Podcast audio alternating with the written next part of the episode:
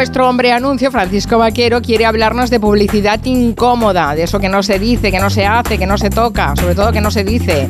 Es un concepto fascinante. ¿Cómo haces publicidad de temas que son tabúes sociales? Por ejemplo, la regla, las pérdidas de orina.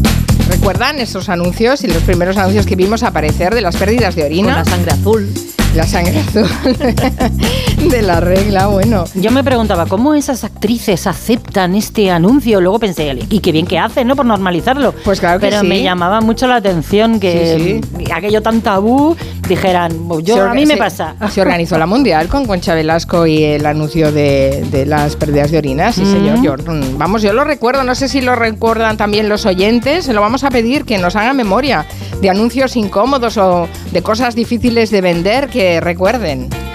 ¿A qué huelen las nubes? Ese, también- ese es un clásico, ¿no? Fíjate qué manera tan rebuscada de vender compresas. Está bien. Un sí. eufemismo de lo más artístico, Sí, ¿eh? me Isabel molesta. Cochet consiguió todo Sí. aquel arte. Efectivamente. Me molesta que las mujeres de los anuncios de compresas siempre están contentas. Yo cuando tengo la regla estoy cabreadísima. Sí, pero piensa en la alternativa de no tenerla cuando tienes una determinada edad. También te puedes cabrear mucho.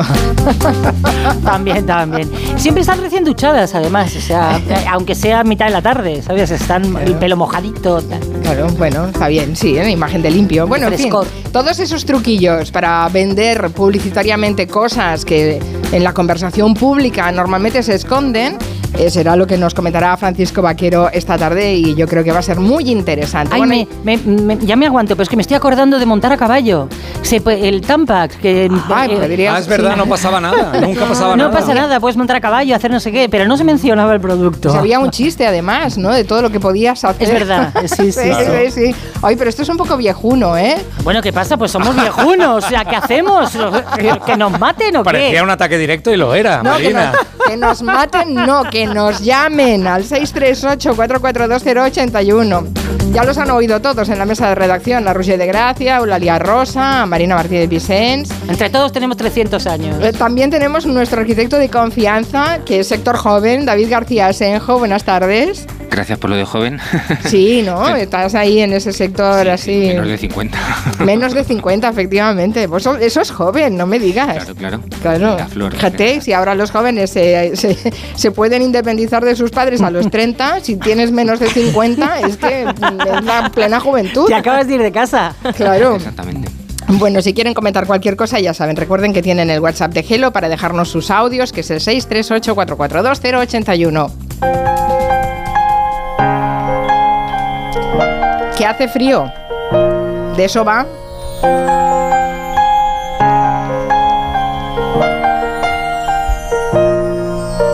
The snow glows white on the mountain tonight, not a footprint to be seen. A kingdom of isolation, and it looks like I'm the queen. The wind is howling like this swirling storm inside. Couldn't keep it in, heaven knows I tried.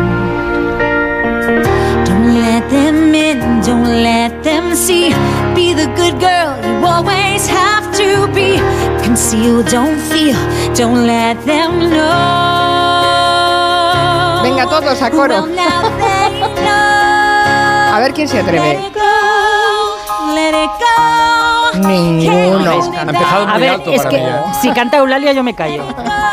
Tampoco canta ella. No, yo estoy Calladita. escuchando a Idina Menzel con reverencia. No, pero canta tú, luego te lo pones en Spotify. Tú quieres un somos, ¿no? Eso. Estaría yo aquí si pudiera cantar como anyway. Estarías igual. ¿Cuántas veces escucharon esta canción en su momento? ¿Qué hace tres años o tres? No, no, No, que, hace que casi tres diez. años, por Dios. ¿Diez? De todo hace ya más de diez años. ¡Qué barbaridad! ¿Pero de qué peli es esta? Ni idea. Me suena. Te va a dejar helado. Frozen. rules for me. I'm free. Let it go, let it go. Bueno, a ver, tu hijo no fue a ver Frozen. La vio 500 veces. Ah, claro. Y el día de los disfraces creo que todos iban de Frozen, Claro. incluso los niños. Hombre, claro. Todos. Lo- Los hijos de David, no sé si llegaron a Frozen, ya sé, ya son más pequeños, ¿no? Es una pequeña y no le gusta. La he puesto alguna vez y no les ha hecho mucha atención. Me he ¿Qué me comido otras muchas veces, pero esta no. Claro, con, con un padre indie que van a Pues hay, hay que motivarlos, ¿eh? Con cara de asco no se puede mirar, Claro. ¿eh, David? Tus hijos son más del vientre del arquitecto y ¿Qué va, qué va? la- el- No. superconstrucciones. La he visto mil veces. Lego. Son de Lego. Lego. Lego también, sí. Bueno, tenemos un montón en casa.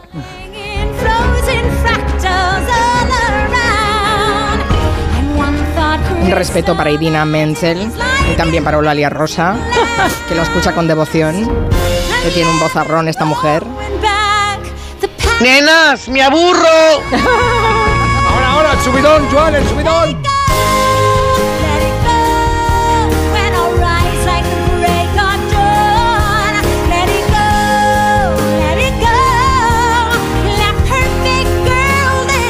Bueno, un abrazo para todos los que van circulando por las carreteras en el interior de la península. Sepan que tienen la borrasca Juan encima, que van a pasar frío este fin de semana.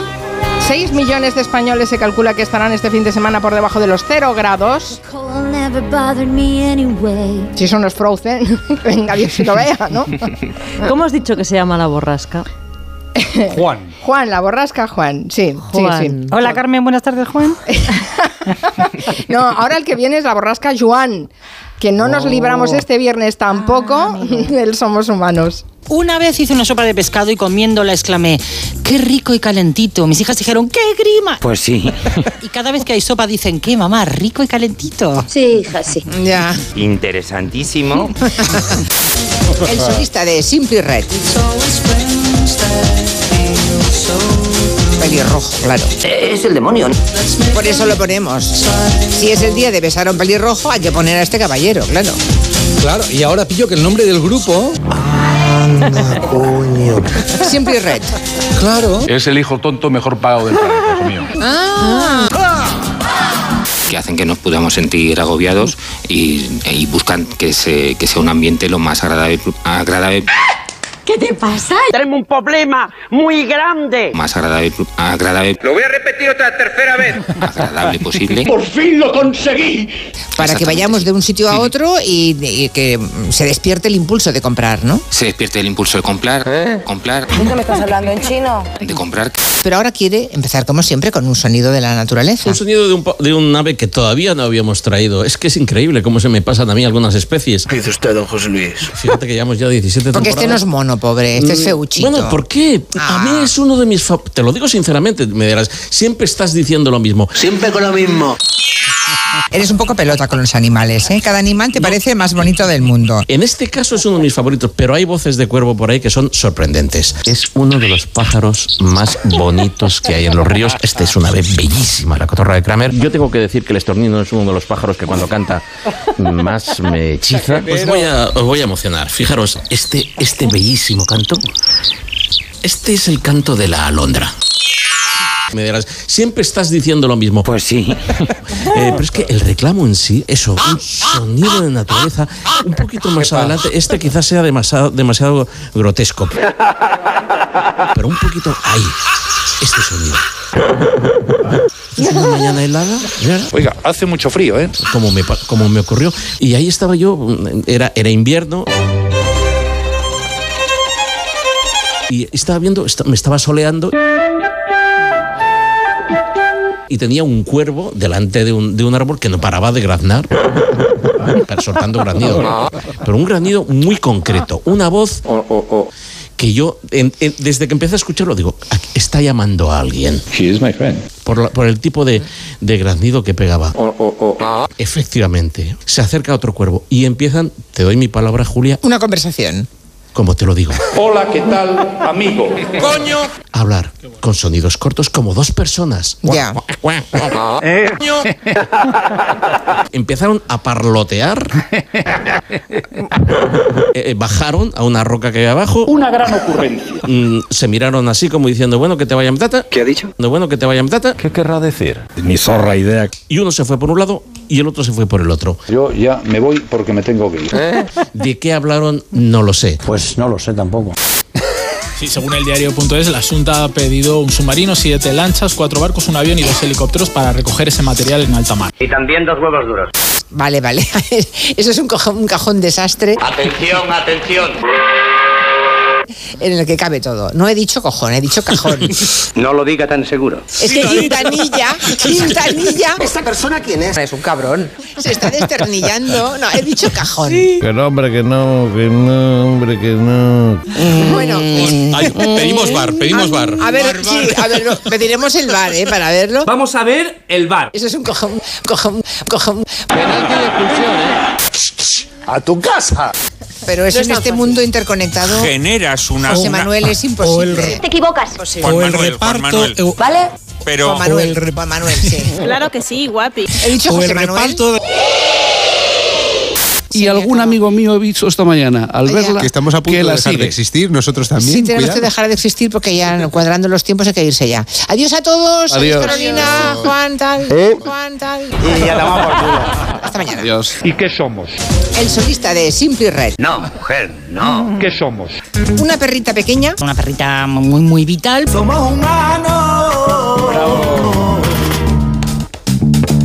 Muchos oyentes desde Galicia que me están diciendo que ahí tienen sol, que nos envían el agua hacia Barcelona y, y Madrid, porque en Galicia hoy tienen un día de sol y nos envían además fotos que lo atestiguan. Pues Allí siempre es al revés. mucho. Siempre, siempre, siempre. Y en Zaragoza revés, nevando, sí. ¿no? Sí, en Zaragoza ne- nevando, sí, sí. Y en Soria ni te cuento la noche que van a tener. Bueno, David García Senjo, has pillado, ¿te das cuenta? Al final todos caemos bajo las redes de Joan Quintanilla. Sí, me ha caído la tormenta, Juan. Sí, sí. No sé si estás en condiciones de continuar, porque Sí, sí. podríamos enunciar el tema que nos vas a contar hoy en la mesa, ¿no? Eh, si tenemos en cuenta o cómo tener en cuenta otras especies animales cuando construimos edificios. De hecho, eh, miles de pájaros mueren cada año al chocar contra los vidrios de los rascacielos. A ver, es que no solo los pájaros, quien no se ha quien no se ha dado un golpe contra una mm, contra una puerta de vidrio que estaba cerrada y no la ha visto. Pues sí, yo mando. Más de una vez, ¿no? Yo también, además tengo el recuerdo en la cara de, de- de chocar contra el vidrio de salida. Así sí, que la nada. normativa nos obliga a poner señales para, para que no nos golpeemos. Y aún así, bueno, pues eso, nos, nos acabamos golpeando, pero los animales no entienden el entorno en el que nosotros hemos, el que nosotros hemos construido.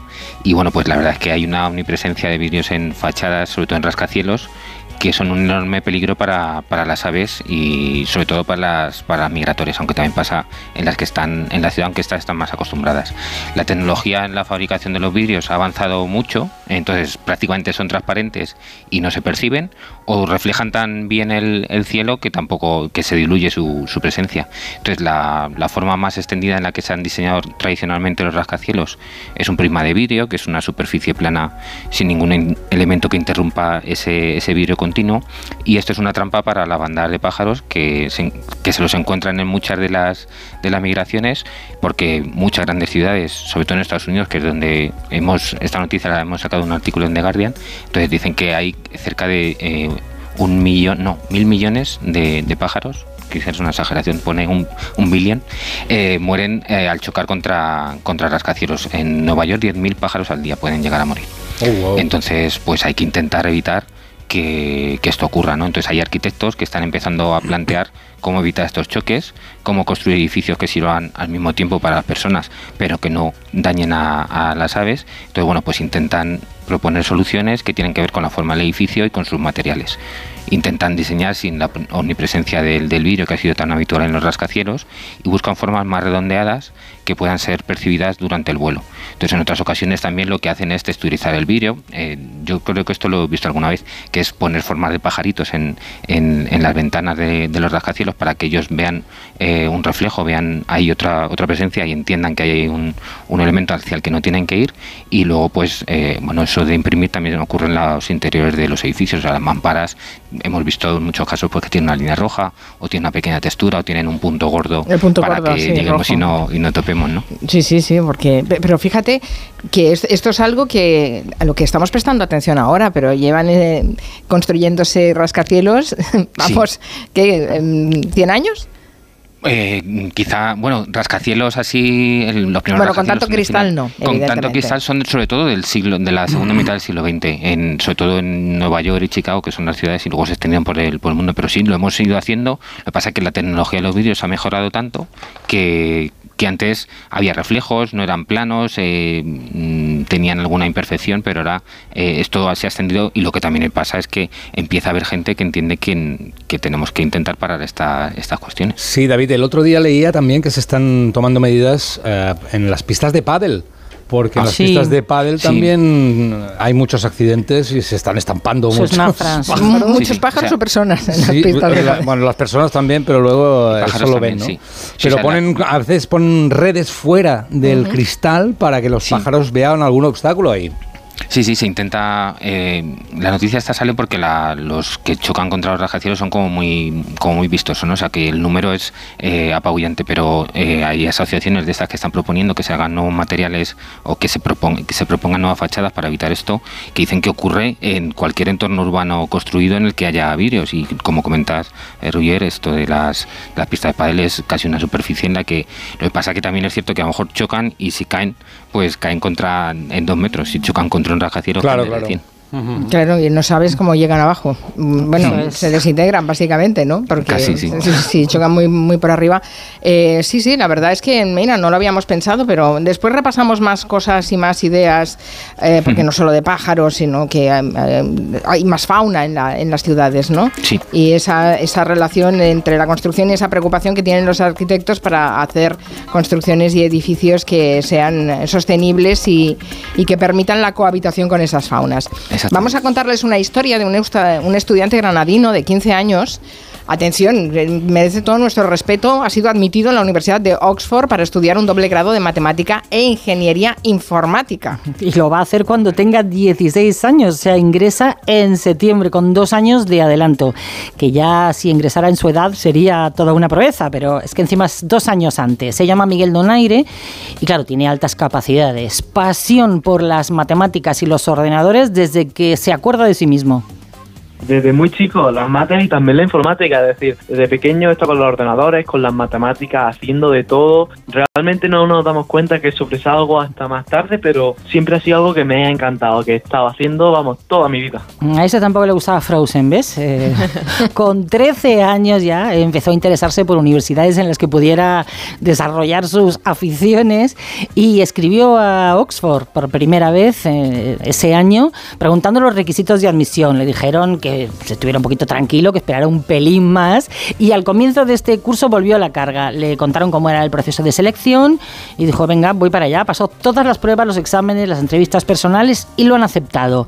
Y claro, cuando le dieron la noticia, tuvo sentimientos encontrados. Al principio fue una noticia, mucha ilusión, era desde luego que un poco una sorpresa, pero a la vez miedo de decir, oye, pues voy a tener 16 años, voy a irme fuera, un nuevo entorno, nuevo todo, y también entra un poco de miedo, pero fuera de eso, pues muchísima ilusión y muchas ganas de probarlo.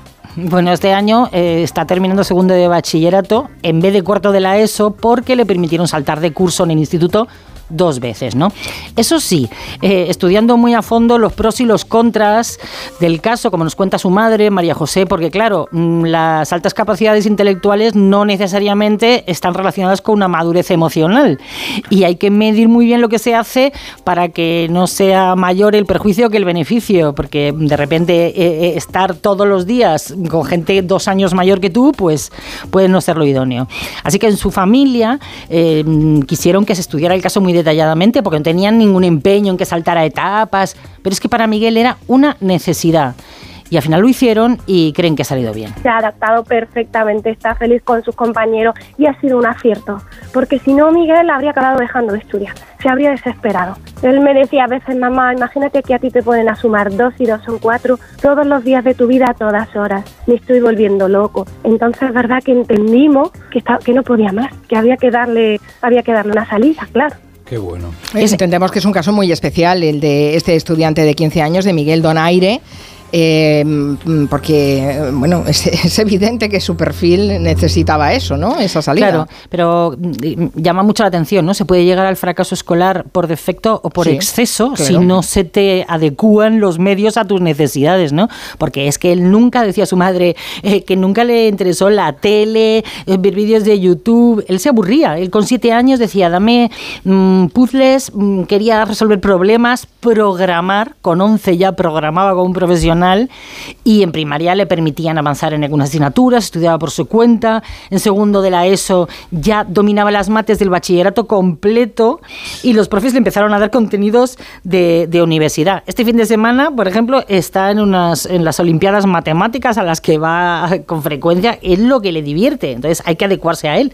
Y ahora lo que necesita para entrar en Oxford solo le queda sacar un 9 de media. Pero vamos, que va a sacar un 10. O Me sea parece que- interesante haber escuchado a la madre, eh, sobre todo esa reflexión de, la, de que la capacidad intelectual no está necesariamente relacionada con la madurez emocional y que se ha de estudiar muy bien cuando se decide eh, pasar de curso a alguien con, una- con altas capacidades o simplemente que vaya bastante avanzado con respecto a su curso, porque hay que pensar que estudiará con gente más mayor y que ellos no dejan de ser niños, ¿no? Por Eso eso, es. digo que el caso de, de- de Miguel Donaire me parece haber que, que se ha tratado con éxito. Con éxito y con mucho cuidado. Tiene no que ser a demanda, a demanda y observando Sí. al niño en todas sus facetas. Sí, sí. Bueno, no sé si hay algún oyente que haya tenido altas capacidades, que haya pasado de curso o que haya compartido curso con alguien que ha, que ha pasado o que sea de- del gremio ¿no? de la educación y que se ha encontrado con ese problema. Estaría bien conocer esa experiencia a través del 638-442-081. En Onda Cero, Julia en la Onda. Con Carmen Juan. Hoy por la noche en Antena 3, durante el desafío, descubre en exclusiva el primer tráiler de Sueños de Libertad. La nueva superproducción de Antena 3, la tele abierta. En Vision Lab las rebajas nunca vistas. Hasta el 60% de descuento en gafas graduadas de sol, lentillas, audífonos. Hasta el 60%. Solo hasta el 31 de enero. Más info en visionlab.es. Para cuidar el medio ambiente y luchar contra el cambio climático es necesario acelerar el proceso de descarbonización de la demanda térmica. Por eso nace la Alianza Q0, una alianza enfocada a los demandantes de energía térmica tanto en el sector industrial como en edificios, para avanzar en la tan necesaria descarbonización del planeta. El 24 de enero vamos a conocer a fondo esta iniciativa con el programa Más de Uno, en directo en el acto de presentación de la Alianza Q0 para la descarbonización de la demanda térmica. El miércoles 24 en Más de Uno. Te mereces esta radio. Onda Cero, tu radio. Con este estrés no consigo concentrarme. Toma Concentral. Con su triple acción de lavacopa, rodiola y vitaminas, Concentral consigue aliviar el estrés ayudando a una concentración más estable y duradera. Concentral. Consulte a su farmacéutico o dietista. Soy de legalitas porque me sale a cuenta. Como cuando consiguieron que me devolvieran el dinero de aquella compra online que llevaba semanas reclamando. O cuando lograron que la compañía aérea me reembolsara 1.700 euros por la cancelación de dos vuelos. Hazte de legalitas en el 900 661 y siente el poder de contar con un abogado siempre que lo necesites. Y ahora, por ser oyente de Onda Cero, ahórrate un mes el primer año. Hasta el domingo ahórrate el IVA en todo. Electrónica, electrodomésticos y en mucho más. Televisores, móviles, ordenadores, frigoríficos, PlayStation 5, electrónica deportiva, muebles de cocina. Con envíos incluso en dos horas. Recuerda, solo hasta el domingo ahórrate el IVA en tienda web y app del corte inglés. ¿Te apuntas?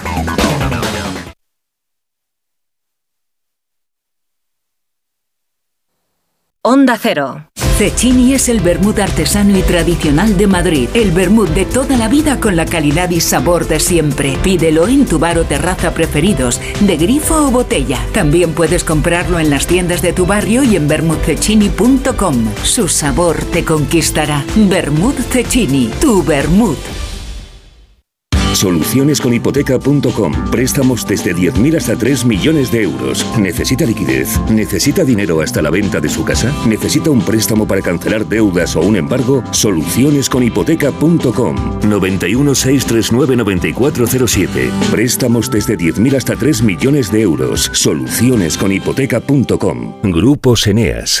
Clínica Oliver y Alcázar. Especialistas en implantes para pacientes con muy poco hueso. Cirugía mínimamente invasiva con prótesis definitiva en un mes como máximo. Diagnóstico gratuito y financiación. Consulte su caso en el 91 564 6686 o a través de la página web oliverialcázar.com. Más de 30 años de experiencia. Ahora más que nunca es el momento de recurrir a los profesionales de limpiezas Leticia, expertos en limpieza y desinfección de todo tipo de superficies desde 1990. Un servicio profesional y eficaz con soluciones a medida para eliminar todo tipo de virus, bacterias y hongos. Entre en limpiezasLeticia.net o llame al 91 681 3558. Ahora más que nunca, limpiezas Leticia. La avería del coche, la universidad de Ana. No sé cómo voy a llegar a fin de mes. Tranquilo. Si alquilas tu piso con alquiler seguro, puedes solicitar el adelanto de hasta tres años de renta para hacer frente a imprevistos económicos o nuevos proyectos. Infórmate en alquilerseguro.es o en el 910-775-775. Alquiler Seguro, la revolución del alquiler. Restaurante Asfontes, auténticos productos gallegos, carnes, pescados, mariscos, caldo gallego, empanada, lacón y una amplia carta de vinos. Salones ideales para celebraciones y también terraza, con el excelente trato de siempre. Asfontes, en General Laci 10, cerca de Atocha. Y ahora también en la calle Áncora 32, asfontes.com.es. Es la una de la mañana. Acabas de terminar el último capítulo del libro que te ha tenido enganchado noche tras noche. Y te preguntas, ¿y ahora qué? Si hay expertos en llenar vacíos culturales, estos son Rubén Amón, Sergio del Molino, Rosa Belmonte, Guillermo Altares e Isabel Vázquez. Bienvenido al mayor club de lectura, cine, series y música. La Cultureta Gran Reserva. Cada viernes a la una y media de la madrugada. Y siempre que quieras en la web y en la app. Onda Cero, tu radio.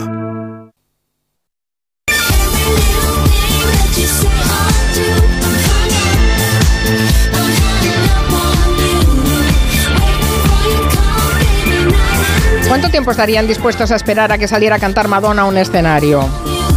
Bueno, supongo que va por barrios y por aficiones, pero hay dos fans norteamericanos que han interpuesto una denuncia federal contra Madonna por empezar con retraso sus tres conciertos en Nueva York. Dos horas de retraso estuvieron esperando. El concierto tenía que empezar No a está las- mal, ¿eh? Dos no está mal, no está mal. Tenía que empezar a las ocho y media, pero la reina del pop no apareció en el escenario hasta las diez y media. Y el tiempo pasó despacito. Por eso la canción. Estos dos fans pues, han presentado esta demanda una, esta semana una demanda colectiva contra Madonna por incumplimiento de contrato, publicidad engañosa y tergiversación negligente. Están un poco quemados porque no es un caso aislado. Madonna suele empezar tarde, es, Sí. es bastante tardona, pero no suele dar explicaciones. Tardona. Madonna es tardona. Qué bonito, el ripio. No paráis de hacer chistes hoy. Ah, Es de Guillem este. Pero además sa- sale tarde y no da explicaciones. Una vez dijo, y cito, las reinas no llegan tarde. El pasado Pero 2 de las noviembre. reinas no llegan tarde. Claro, Cuando es la llegan reina las reinas pop. llegan siempre a punto. Cuando claro. les da la gana. Claro, efectivamente. El pasado 2 de noviembre actuó en Barcelona y también empezó con una hora y media de retraso. Y tú preguntabas, ¿cuánto tiempo esperaríais? Pues en Barcelona hubo tímidos abucheos. La gente al empezar a pasar media hora, tres cuartos de hora, empezó a silbar y tal, pero bueno, Yo creo que depende de lo que hayas pagado, ¿no? Si pagas 15, empiezas a buchear a los dos minutos. Si pagas 300, aguantas. Claro, en el caso de los conciertos de Nueva York, además, se suma que eran conciertos que ya se reprogramaron porque estuvo enferma, tenían que hacerse en julio y se pasaron a diciembre. ¿Qué pasó? Que la nueva fecha era entre semana. Entonces estos demandantes dicen que el retraso les causó un gran daño porque tenían que levantarse temprano para ir a trabajar al día siguiente. Bueno, a ver, tranquilo, ¿eh? Y además, cuando salieron del Barclays Center de Brooklyn, más allá de la una de la madrugada, se encontraron con que era muy tarde y no había, no había transporte público y los taxis eran muy caros. Toda la razón. Pero Toda Marina, razón. eso es un miércoles cualquiera en Madrid, ¿no? Efectivamente, eso es un día cualquiera. Pero vamos a ver, es que ya saben a lo que van, porque Madonna lleva llegando tarde desde que el mundo es mundo y además chuleándose, o sea que en el pecado llevan la penitencia. Yo, mm, a ver, tienen razón, ¿eh? los conciertos tienen que empezar con cierta puntualidad, pero también te digo que todo esto que alegan en su demanda son signos inequívocos de que se han hecho mayores. ¿eh? Porque cuando te empieza a molestar llegar a tu casa pasada la una de la madrugada, entre semana, porque mañana ya verás, esto es que te has hecho mayor, lo contaba así de bien Goyo Jiménez en este monólogo. Tú no sé si sabes que tú tienes energía. Este, este tío de 23 años ahora mismo se va a Valencia a una rave de esas que hacen allí que son para siempre. Y se pega tres días de fiesta, vuelve a su casa, se mete en la cocina, se sienta en esas sillas más rígidas que el ajuste económico, la Merkel, a echarse un picotazo, lo que son 20 minutos de siesta así, y llega el cabronazo, se despierta y dice, me voy a jugar a fútbol sala. ¿Qué es lo que te pasa cuando tienes 20 años? Te levantas y dices, bueno, pues venga. Claro. A nuestra edad esto ya... O, o- o en Palmas. Eso O en es, ir de Palmas. empalme al trabajo, pues es Claro, una Madonna- cosa corriente. Imagínate esta gente que les fastidió Madonna un miércoles en diciembre y estamos ya a finales de enero, pero aún no lo han superado. ¿Hay una edad para dejar de trasnochar, por cierto? ¿Hay alguna edad para llegar a una hora prudente a casa? Yo creo que tiene que ver con los hijos que tengas y, el- y la hora a la que te mm, tengas que levantar. Lo peor es que ahora te vas a dormir eh, pronto contento. De Claro. dormirte Ay, pronto. qué bien, me voy a meter en la encanta, cama a son las las 10. nueve. Soy una gallina. El día de tu cumpleaños, cuando cumples 30, inmediatamente pierdes la capacidad de trasnochar. Madre de Dios. ¿Qué decías, David? ¿Qué decías? Que nos has No, quedado que un digo poco... que te acuestas pronto eh, Sí. y dices, bueno, me acuesto a las 9 y me levanto a las 10 o a las 12 y a las 5 o las 4 estás con los ojos abiertos. Claro. Eh, ¿Por qué me habría acostado yo a las 9? Cuando te cruzas con tu vecino por la escalera y tú eres el que va a trabajar y él el que vuelve y no al revés, estás perdido ya. ¿Tú recuerdas, David García Senjo, em, cuando dejaste de empalmar de joven? Pues seguramente cuando ha dicho Eulalia a los 30, ya cuando me casé, yo creo. A los 30, Es cuando te casaste, científico, empezaste a tener hijos. Sí, sí, sí, ese de empalmar los- las juergas con el día siguiente. Esta mañana he preguntado... Es peor, es peor, la explicación es peor. no sigas. Sois tan malos. A veces incluso sin pasar por casa a ducharte, ¿eh? O sea, venías Sí, con sí, el sí, tufillo claro. de la discoteca. Claro, claro, claro. Yo he preguntado en la redacción esta mañana que hay gente, hay gente más joven que nosotros eh, y les he preguntado, ¿vosotros salís de fiesta entre semana? Y me han dicho, no, de fiesta no. Entonces cuando he ido investigando, es que de fiesta consideran que es que desayunas Claro, Claro, y luego vuelves a casa. Pero bueno, Lo otro es hasta- dar un voltio. Ah, claro, hasta Claro. la una, las dos, las tres no es salir de fiesta. Claro, pero es que en mi, en mi época también, ¿eh? Claro, acababas Claro, con el chocolate claro. con churros. Claro, por eso que estos señores se quejan porque volvieron a la una casa. Hombre, a ver. Fan de son Madonna, americanos, fan de son Madonna. americanos. Hablando de americanos, en TikTok se ha viralizado una tendencia, la de los famosos haciendo vídeos que se autorparodian, que se ríen de todas esas cosas locas que dicen de ellos. La verdad es que tiene sentido del humor. Sí, sí, la verdad es que la tendencia de estos vídeos se llama, bueno, son vídeos of course, o sea, en castellano sería por supuesto o claro que sí guapi, ¿no? Eh, los famosos que hacen, se graban vídeos haciendo todas las cosas que la gente dice que hacen. ¿Os acordáis que Michael Jackson decíamos que dormía en una cámara hiperbárica? Incluso hoy... No, espérate, espérate, Maraya, espérate, espérate. Eh, pues ahora es eh, famosos como Mariah Carey, que eh, hace un- ha hecho un vídeo eh, de esta línea Of Course. Por ejemplo, aparece en la máquina del gimnasio vestida con un traje de noche dorado y con tacones haciendo gimnasia. Mariah Carey. Of course, this is my workout ensemble. Of course que hago aquí en la máquina vestida de gala y con tacones. Pues claro que sí, Of course. guapi. Claro que este es mi outfit para hacer gym. Luego también la vemos a Mariah Carey ah, durmiendo mientras ah, dos peluqueros la peinan durante la noche. Luego está al lado de sus perritos y hay dos masajistas que le hacen masajes en una cama enorme a los perritos después de hacer popó, como dice ella. O también hace un of course cuando dice que of course que lee su propio libro. I'm Mariah Carey. Of course, I'm reading my own book. Alguien lo tiene que leer. Of course que sí.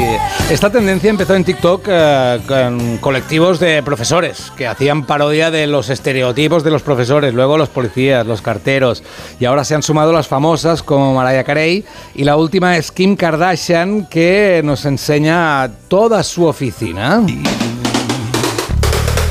I'm Kim Kardashian. Of course, I have all my Y dice, soy Kim Kardashian y claro que tengo un maniquí personalizado con mis medidas y aparece un maniquí eh, con sus medidas. Dice también que tiene todas las imágenes de ella que han salido en una pantalla enorme, que tiene dos eh, máquinas para broncearse en su oficina y que también tiene, y aparecen, o sea que la han hecho para el vídeo, dos maquetas de su avión privado y de su cerebro. Estos son En los 3D. vídeos. En 3D. En 3D. Los vídeos, of course, que cada vez más famosos están haciendo y no sé si vosotros haríais alguno con las cosas que creen que hacéis. Marina, ¿al- ¿alguna idea para ti mismo? ¿Para ti misma? De las cosas que creen de Marinator. Bueno, pues eh, me imagino que creen que eh, no sé, hago butrones eh, en, en bancos, alunizajes y cosas por ese Pues que, estilo. tendrías que hacer el vídeo. Supongo que de Julia también tendría bastante material. ¿eh? Sí, seguro.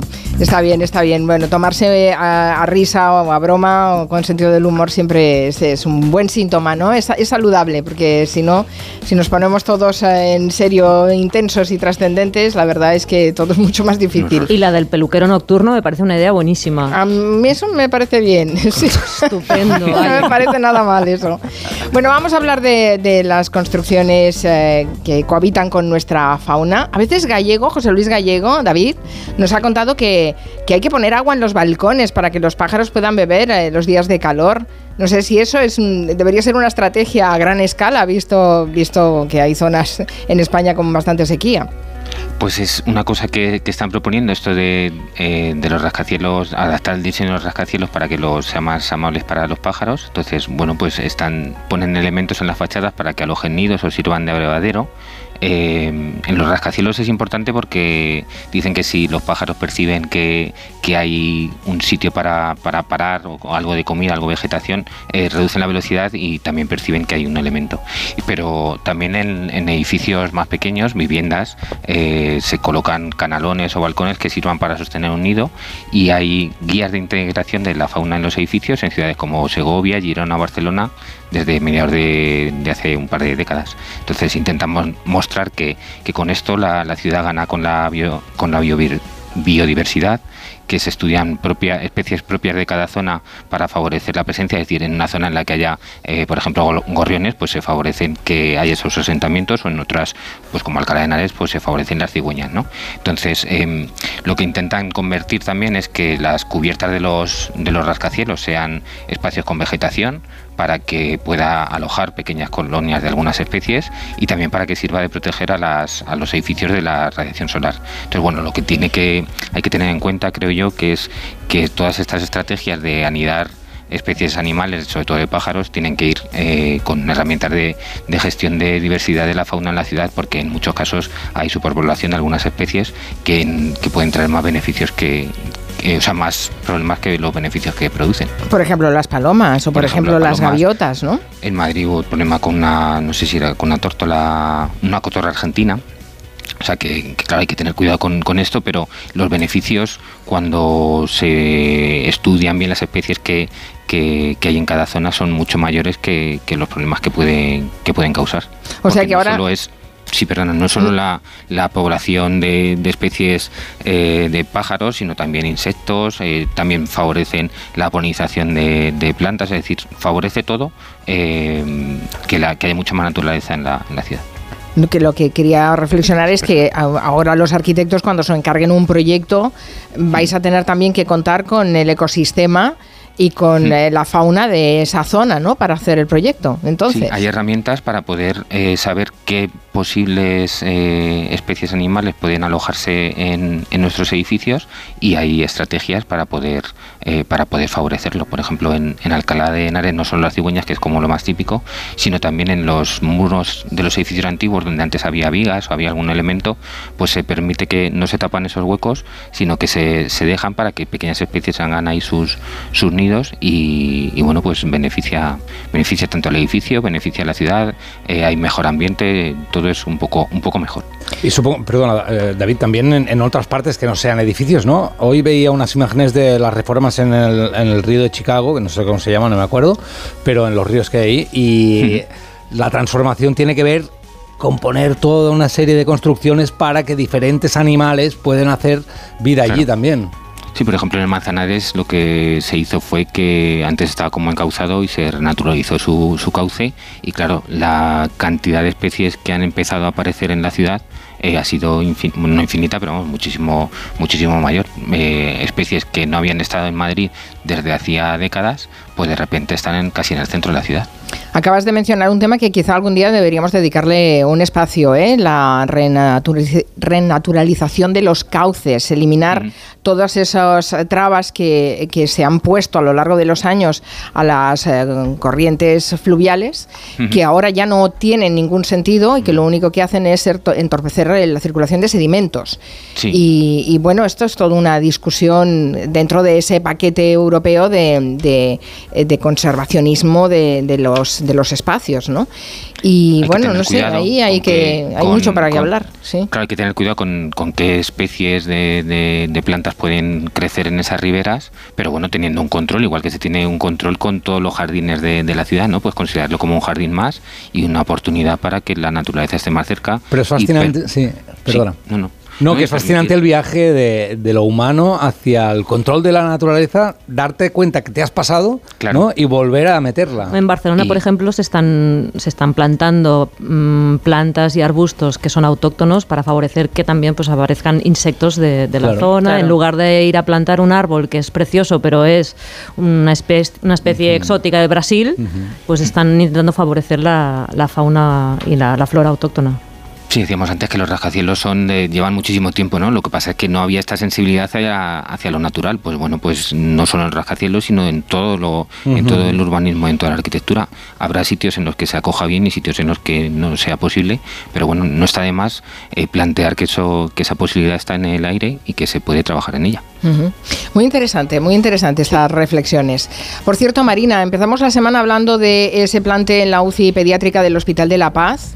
Eh, ya lleva tres días cerrada, no sé cómo está la situación ahora. Bueno, pues de momento no hay solución, porque es que ni un solo trabajador quiere trabajar en esa UCI mientras se la siga dirigiendo el doctor Pedro de la Oliva. Por eso está cerrada. Hace años que este jefe de servicio genera un clima irrespirable de tensión, acoso, abusos.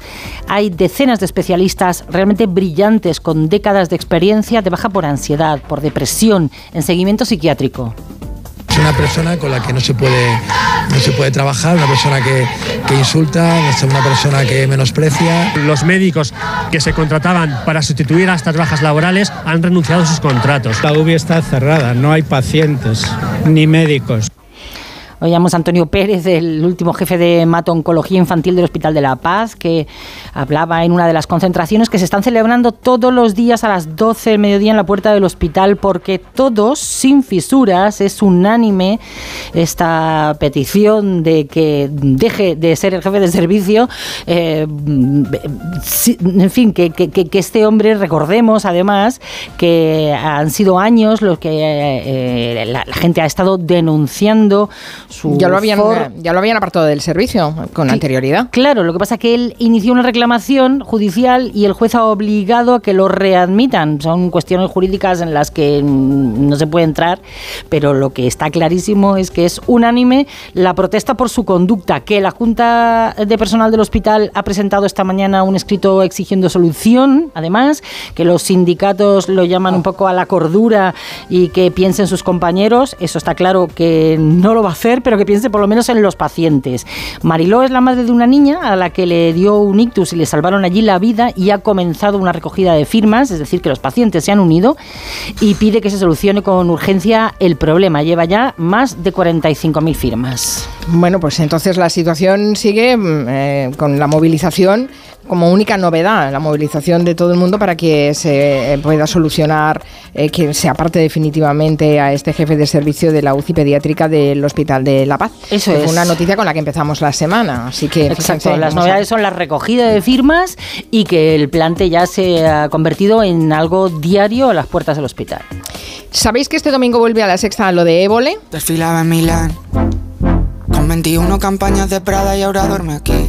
Es eh, la quinta temporada ya de lo de Évole. Eh, Vamos a ver a, a muchos protagonistas, Ana Belén, a Albert Pla, José Luis Rodríguez Zapatero, a los supervivientes de la tragedia de los Andes. Pero el estreno es muy especial porque prácticamente desnudan a Pucho, a Zetangana, en un programa que es casi casi un documental con una estética entre el videoclip y las pelis de Sorrentino y que se ha rodado en Italia. Funeral, aún me acuerdo de ti. Jordi Évole, buenas tardes. ¿Qué tal, Carmen? ¿Cómo estás? ¿Te estás quitando de la política, Jordi? Ojalá. Pero todavía aparece por ahí, en, en- en el listado todavía aparece algún político como Zapatero. Bueno, Pero sí. sí, sí, la verdad es que la, ver- la verdad es que mi intención es, es hacer cada vez menos menos política, también por- porque creo que, que, que cansa mucho. Eh, sí, sí, tenemos esa percepción generalizada, sí. Hemos visto ya algunas promos eh, de lo de Tangana, que está, por ejemplo, eh, tocando el piano y tú cantando. Bueno, cantando. Bueno, este se ríe, Évole. Eh, Tangana Este, en mi programa. Por la mañana. Es por la noche el programa. No lo puedes hacer este por la mañana, que me ha quedado muy bien. Bueno, es graciosísima esta promoción, ¿eh? ¿Cuánto, ¿Cuánto tiempo habéis pasado juntos, Jordi, con, con Pucho? Pues hemos estado cuatro días en el sur de Italia, eh, en, en la costa malfitana, en un hotel que antes era un convento y así nos ha servido también como escenario para un lugar así como en el que los dos estábamos como de retiro espiritual. Ya, os habéis buscado mal sitio, ¿eh? Para hacer ese retiro espiritual, anda que no, ¿eh? En la costa malfitana. Cuatro días os deben haber sabido a poco.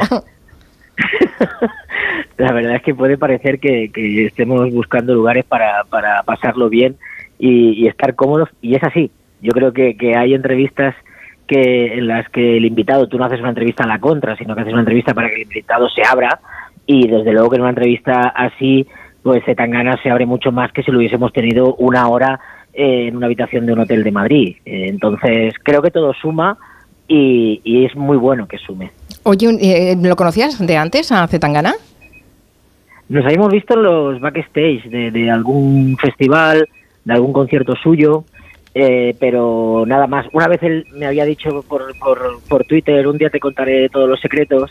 Luego vino la entrevista, eh, no sé, tardó tres años, ¿eh? entre el tweet y la entrevista pasaron tres años.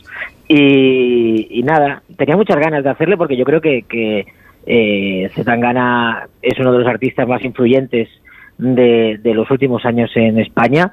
Creo que además se dio ahí una comunión eh, con Rosalía y él como grandes influencers de, de- de la música actual en España y me apetecía mucho poder charlar con él tranquilamente. ¿Va a ser la tónica de toda esta temporada, Jordi, convivir con tus invitados para ganarte su confianza y exprimirlos al máximo? L- con los que pueda, sí. Por ejemplo, con Ana Belén también lo hemos hecho, hemos ido a Menorca. Eh, con Albert Pla hemos estado dos días de supervivencia en la montaña. Eh, creo que, que, no sé, ya llevamos muchos años haciendo entrevistas y lo que intentas es perfeccionar la fórmula, tanto como se pueda.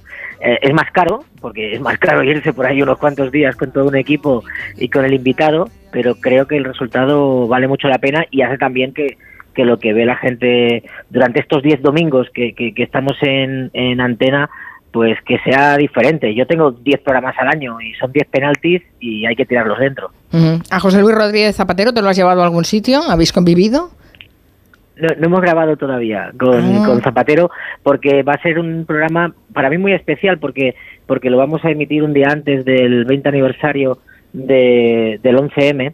Eh, creo que el 11M y el 14M eh, la fecha en la que Zapatero llega al gobierno, en el año 2004, eh, creo que son fechas fundamentales para entender la España de hoy. Creo que toda la polarización eh, viene desde entonces. Creo que la derecha en España se sintió desposeída del poder que le pertenecía. Y yo creo que de, aquell- de aquellos polvos estos lodos. Yo no sé, estoy convencido que, que en esos cuatro días de marzo pasaron tantísimas cosas y creo que el país todavía no se ha recuperado de eso. Mm. Pues me parece interesante este apunte que nos acabas de dar, porque fíjate que yo pensaba, ostras, Jordi está haciendo cada vez programas más cinematográficos, además sé que estás mm, tomándote en serio tu pasión, que es cantar con, con tu grupo, con los Niños Jesús, y a ver si también te estabas quitando del periodismo, veo que no, veo que lo tienes ahí a flor de piel todavía, ¿vale? Sí, tengo, tengo una relación a veces rara con el periodismo. Yo creo que a veces con el término.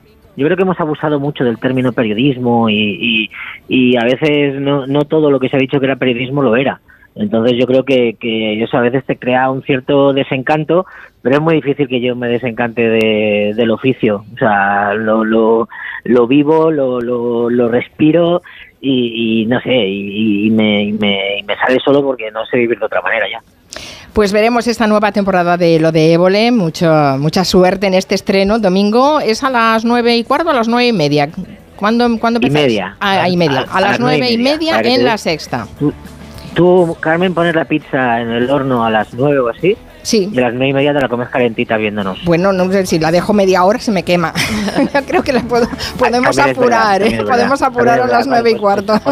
Ponemos pones la el pizza a las nueve y cuarto y a las nueve y media está en su punto. Bueno, se puede seguir también a través de A3 Player, eh, también fuera de España en A3, eh, en Antena 3 Internacional. Bueno, en fin, que estarás en todas partes y será interesantísimo lo que le haya sacado a Zetangana, que realmente es un personajazo. Enhorabuena, un beso. Ojalá te guste. Suerte. Ojalá te guste, Carmen. Adiós. Un beso. Chao. para poder gobernarte. Bueno, y Ferran Monegal hará la crónica el próximo viernes, a ver qué le parece a él el retorno de lo de Évole con Zetangana. Para poder gobernarte. No le vale Ahora le preguntaremos a Ferran Monegal si conoce a Zetangana. O si va a cantar con él. Si a ya conoce a David Guetta, igual también ha oído hablar de Zetangana. Bueno, yo veo un festival, ¿eh? Un cartel David Guetta, Ferran Monegal, ¿eh? Los Niños Jesús. Venga, Benicassim.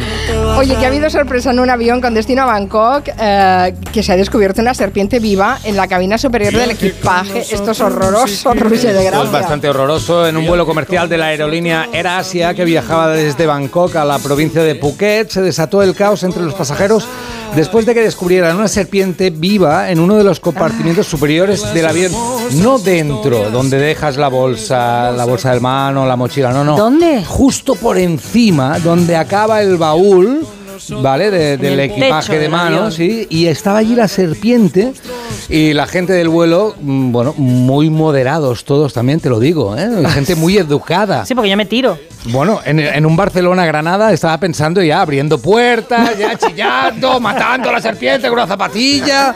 Pues no, no, sale un auxiliar de vuelo, va allí primero con una botella de Coca-Cola vacía, ah, tocando la serpiente por el culete, a ver si entra, luego con una bolsa de plástico y dirigiéndola hacia allí y al final nada, la, la serpiente entró, pero pasa una cosa.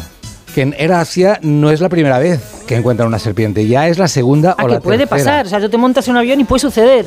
Pues, sí, sí, desde Bangkok parece que también entran, entran serpientes. Bueno, hay una película, ¿no? Que se llama Serpientes en el avión. ¿Qué Sí, dices? sí, sí, no sí. existe eso. Serpientes en el avión junta, junta mis mayores temores. Monegal me da la razón. Yo sabía pánico en el túnel, es ¿Eso la de- última. ¿Eso es del Festival Cutrecón? ¿Lo de serpientes en el avión? Creo que podría estar en el Cutrecón. Por sí. favor. Bueno, pues no sé, la siguiente ya en Air Asia, pues que la gente ya suba con la serpiente ya, cada uno con la suya, A la ver. dejen suelta y luego pues La a ir andando Oye, mira, los ingenieros aeronáuticos tendrán que diseñar aviones que coexistan con las Es serpientes, verdad. como los arquitectos tienen que diseñar rascacielos que mucho Claro, que los, La serpiente los- no ronca, no huele mal, eh, no te da patadas. Solo te mata. Bueno, Bueno, algunas sí, No, algunas algunas sí, están algunas educadas. Ya, bueno, pero como no lo sabes, tú tienes pánico a todas. Se puede abrir la puerta, ¿no? Como en el Boeing, ahí la puerta la tiras fuera. Si es un Boeing, abres la puerta y la tiras. Y te tiras tú. Sacas el panel entero con serpiente incluida, claro. Por favor, bueno, como nos ha llegado a última hora, no hemos podido eh, eh, hacer la pregunta a los oyentes si han volado alguna vez con alguna especie de animal a su lado. Hombre, sí, Que hombre. hubiera podido dar de sí. Hemos, Hombre. hemos volado con especies de animales. Desde luego, vaya. Algunos incluso no estaban vivos. Bueno, no sé si nos dejamos por decir alguna cosa, David García Asenjo, pero nos estamos yendo ya. ¿Algún mensaje, último mensaje?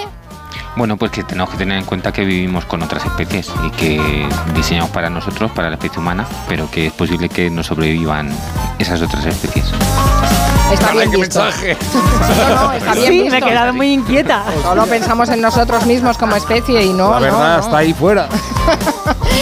Bueno, eh, las noticias de las cuatro, después seguimos. Gracias, David. Un beso, adiós.